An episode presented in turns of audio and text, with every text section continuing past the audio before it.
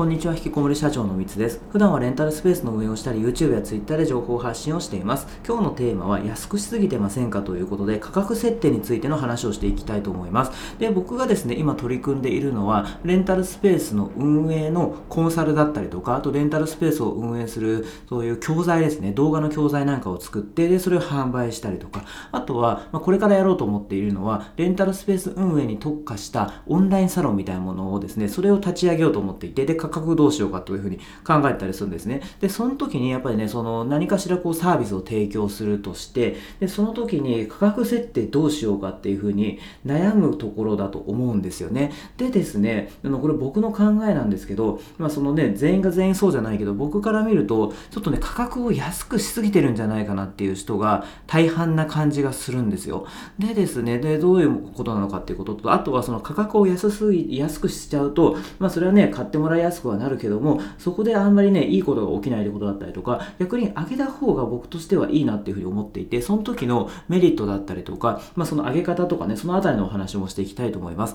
でですね、やっぱりさ僕はですね、今、レンタルスペースの教材なんかは動画で数万円程度で売っていて、で、コンサルっていうと、あの30万とかね、高いとこだとね、95万とかでそれで売ってるんですよ。だからその値段だけ見ると結構95万ってなんか高額な感じしますよね。ただ僕としてはその内容的には全然あのそれはそれをもちろんね何倍もパイできるぐらいの内容だと思っているのでそのサービスを考えての価格だったら全然僕は逆に安いと思ってるぐらいなんですよ。でもあのその価格だけサービス内容とかなんか抜きにしてね価格だけ見ると95万ってなんか結構高いような感じしますよね。でそれでやっぱりねそのサービスを始めたばっかりの時ってそんなね何十万も取るとかねなんかちょっとどうなんだろうみたいな風に思ってしまう。僕もそうだったんですよ最初。だから最初そんな95万なんか出してなかったんですよねだからね、それはちょっとどうしてもね、価格を自分に自信がないというかね、やっぱ始めたばっかだったりとか、まあそういう意味が、あの、気持ちがあって、なかなか価格を最初から上げるのは難しいと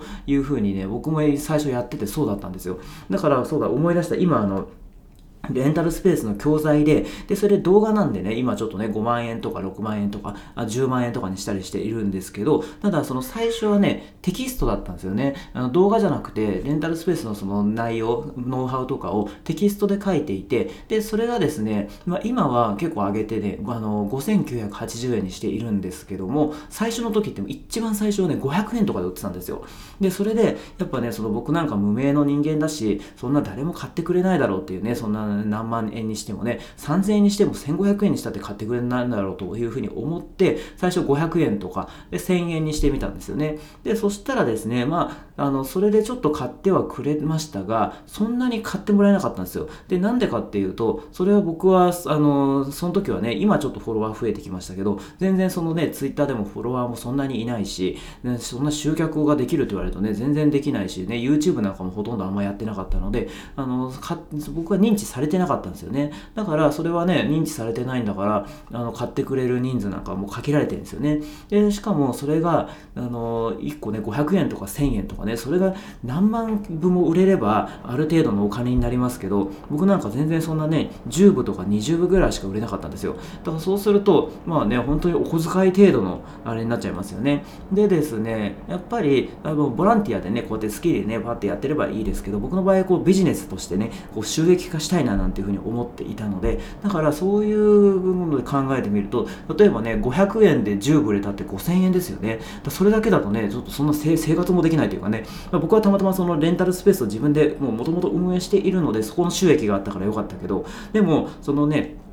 本当はね、その脱サラしたいとかね、なんかその脱サラして、その、あの、本業以外で収入をこう、まず確保して、で、それでやるんだ、進めたいって人もね、結構多分多いと思うんで、そういう場合って、そんなね、500円のものを、まあ、100個、100個売れたとしても5万円か、それだけだとやっぱその生活費も足りないですよね。だから、あの、僕としては、それもっとね、どんどん単価を上げていった方がいいと思ってるんですよ。で、ただ、それもちろん、あのね、あの、単価を上げるって言ってもね、あの、500円の価値しかないものを5 5万円にするというとねそれはちょっともちろん内容クオリティに関してはもちろんそれは価格以上のものっていうのは全大前提ではありますけどね。でもねその見てるとやっぱりねあの価格がこう安すぎる人が多いような感じするんですよね。でやっぱりねその、まあ、最初というかねやっぱ自分に自信がないというかこんな売れないだろうみたいな風に思ってでそれちょっとね僕なんか安くしてしまっていたっていうのがあるんですけどあんまりねその安くすることで、まあ、いいことが起きないと。でまずそのこっち側からするとそのさっきのね収入にならないつながらないって言っていうことででそれでやっぱモチベーションにならないというか例えばねこれでなんかねあのビジネスを始めて毎月ね30万とかなんか50万100万とかって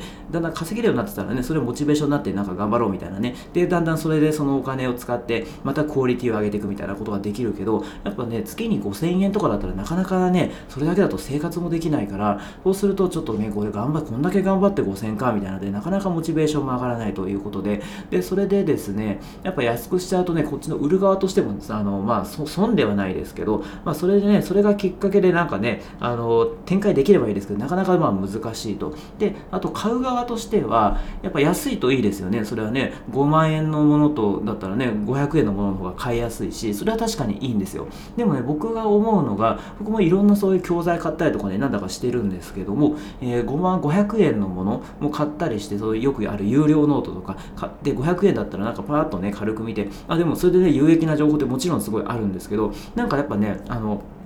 500円、まあ、なんだろう、これ僕のだけかもしれないですけど、まあ、500円だから、まあまあね、あのー、そんな読まなくても損しないし、まあ、あの、ちょっと軽く読んでみようみたいな。で、たまになんか、あ、結構500円にしてはすごいいいなみたいな風に、えっと、思うか。あとはでもね、あのー、5万円とかね、結構高額ですよね。5万円の教材とかっていうと、そうすると、やっぱ5万円も払ったんだったら元取りたいから、ちょっとね、ちゃんとやろうっていう、その意識が高まって、で、それでその結果、やっぱりね、その、ああの、僕が5万円払ったからにはしっかりと、え元を取らないといけないっていうなんかそういう思考が働いてでそれでやっぱねあの真剣になるんですよね。でそうすると真剣にこれなんか見たりとか取り組んでたりするとあすごい参考になったなっていうね。むしろ参考になるところを探すみたいなそういう感覚になってで結局ねそのやっぱね高額なものを買った時の方が僕としてはあのあれですよね。なんか効果があったように見える。だからこう言うとねなんかちょっと詐欺じゃないかみたいなねなんか言われ思われるかもしれないですけど。ででもね実際僕はその売る側というかね買う側の視点からしてもそうなんですよね。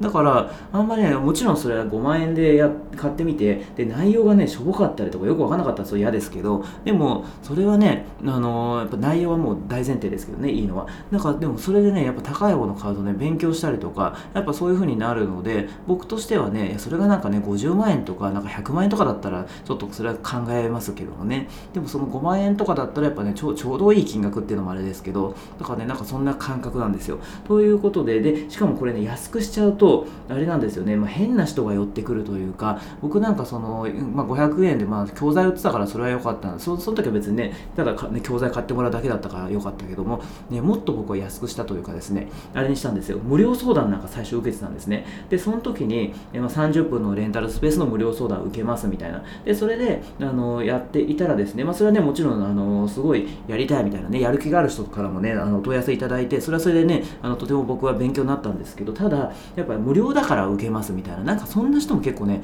出てきたんですよ。でそうすると、まあ、正直ねなんかちょっと情報をあの抜いてやろうじゃないけどねちょっとなんか話聞いてみたいみたいな。なんかそれあのレンタルスペースって何なんですかみたいな。でもそれって正直なんかそんなの僕の YouTube とかブログ見てもらえばいい話なんでちょっとそういう方からなんか相談されても困っちゃうというかねあんまり時間の無駄だなと思って。でそれでもちょっともう今無料相談やめちゃったんですね。だからそれはね、まあ、みんなが無料だからってねなんかその変な人だけが来るわけじゃなくて、え無料にしたりとか安くするとやっぱ一定量、えの変な人というかねなんかその見込み客じゃない人がやっぱ寄ってきてしまってでそっちにねやっぱねなんか消耗しちゃうんですよね。だからやっぱそこはあの、まあ、無料相談っていうのは、ね、僕はやった方があのちょっと矛盾してますけど無料相談を僕がやることによってやっぱ自分のコンサル力が身についたりとかあとはどういうことで悩んでるのかっていうのが分かったりとかあとはそのその見込み客になりますよね。その無料相談を受けてくれた人があのその中でちゃんとした人たちはまあみんな見込み客というかあの自分のファンにもなってくれるし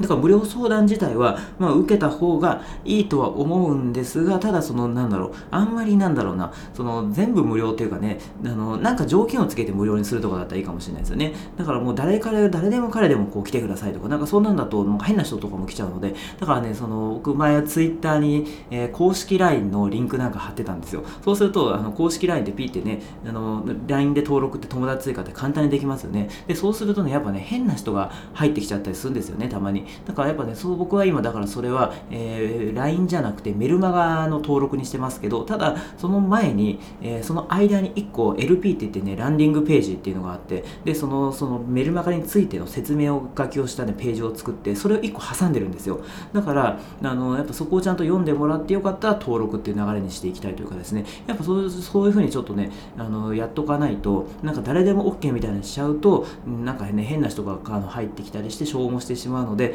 でやっぱりねそうね安くしたいとか無料にしちゃうとやっぱねそこでなかなかねあの本当にねその僕らがこうサポートしたい人とかねあのこう買ってもらいたい人っていうのがこう埋もれてっちゃったりとするとまずいのでなのでちょっとそのあたりですねいやあの、まあ、最初はねなかなかその高くするっていうのねあの僕もね自信がなかったんであれですけどでもその認知が認知度が低い人ほどやっぱりそんなにねなんかたくさんの人を集客できないんですよね。ってことははもう人数が少ないんですよその僕らのターゲットって。でその有名なインフルエンサーとかだったらその、ね、見込み客なんかもう何万人もいますけど僕らなんか少ないからだからだったらあのその少ない人数の中で単価をこう上げて取っていく。でそしたらねそれただね単価上げるだけじゃダメでもちろんそれは単価上げる分こっちがしっかりとサポートするとかやっぱそういうことをしていかないとやっぱねその単価を上げるよりあのその広くねリーチする方が僕難しいと思っているのでだからねあの逆にその単価を上げるのはその簡単というかあのそれはね、えー、1万円のものをね10万円にしたらそれの時点でそれはねあの1万円で売ってた時の方があの買ってくれる人は多いかもしれないけどもでもそれねあの単価をこう上げたからって上げた方がそのなんだろう総合的に見た売り上げとしては僕はねそっちの方が高くした方が結構ねあの売り上げとしては上がるっていうふうに思っているのでぜひですねちょっとねそのいきなり価格変えたいとかねすぐには難しいかもしれないですけどけどそのねあの価格ですね単価について、えー、一度ですね見直していただいたらいいのかなっていうふうに思っています。ということで今回ですね安くしすぎていませんかというテーマでお話をさせていただきました。今回も最後まで聞いてくださって本当にありがとうございました。